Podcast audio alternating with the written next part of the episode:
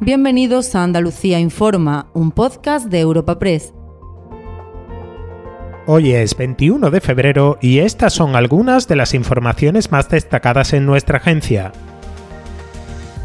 la Junta anuncia un plan de choque para reducir un 60% las listas de espera quirúrgicas de aquí a final de año. El Consejo de Gobierno ha dado luz verde al denominado Plan de Garantía Sanitaria que se activará el próximo mes de abril con 283 millones de euros de inversión, de los que cerca de 120 irán a conciertos con la sanidad privada. El objetivo del SAS es poner fin al aumento de la demora asistencial que ha sumado 17.000 personas más fuera de plazo en el segundo semestre de 2023. La Junta hace autocrítica por la situación de las listas de espera sanitaria y el PSOE habla de cortina de humo. Escuchen al presidente Juanma Moreno y a la portavoz del Grupo Socialista en el Parlamento andaluz, Ángeles Ferri. Creo que en la sanidad y en la gestión sanitaria, eh, sobre todo en atención primaria lista de espera, tenemos enorme margen de mejora y en eso yo soy también autocrítico. Creo que ahí tenemos que afinar más y tenemos que apretarnos bien y tenemos que mejorar esas listas de espera porque lógicamente hay muchas personas que sufren con eso. ¿Y qué viene a decirnos que va a reducir las listas de espera?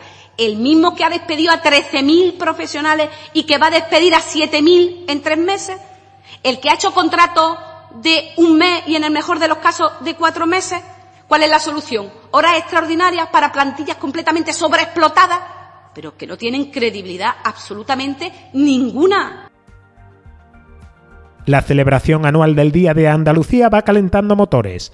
A una semana del 28 de febrero, el gobierno andaluz ha aprobado sus máximas distinciones institucionales que reconocerán como hijos predilectos al director de la Real Academia de la Lengua, Santiago Muñoz Machado, natural del municipio cordobés de Pozo Blanco, y al cantaor jerezano José Mercé. La lista de premiados también incluye a otros referentes musicales como los grupos Harcha y Danza Invisible y al cantante Pablo López, que será el encargado de interpretar el himno de Andalucía en la gala de entrega de los galardones.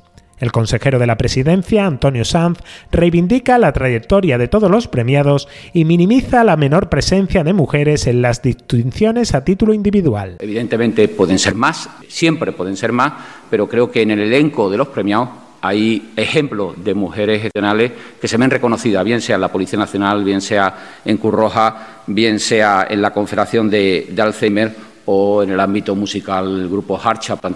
Yo creo que es un poco reduccionista, permítame el análisis, eh, entrar solo a valorar eh, a título personal, porque a título colectivo hay miles de mujeres que pertenecen a esos colectivos.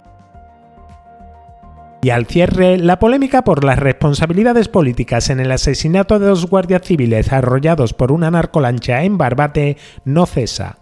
Un día después de la reprobación de Fernando Grande Marlasca por el Pleno del Senado, Vox ha anunciado que también la pedirá en el Parlamento andaluz por su inacción ante el narcotráfico. El ministro del Interior ha rechazado este miércoles en el Congreso las peticiones de dimisión de PP y Vox, mientras Alberto Núñez Feijó ha señalado directamente a Pedro Sánchez por no haberse desplazado aún al campo de Gibraltar y Juanma Moreno ha censurado la actitud de los socios de gobierno del PSOE ante un crimen de esta gravedad su gobierno se ha ido a Galicia, montaron nunca más. Eso sí, nadie de su gobierno ha ido a Barbate a dar la cara ante la Guardia Civil.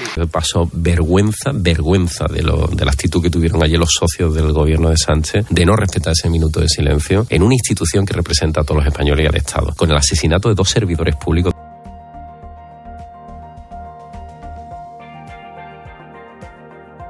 Recuerda que puedes encontrar estas y otras muchas noticias en la sección Andalucía en nuestra web europapress.es.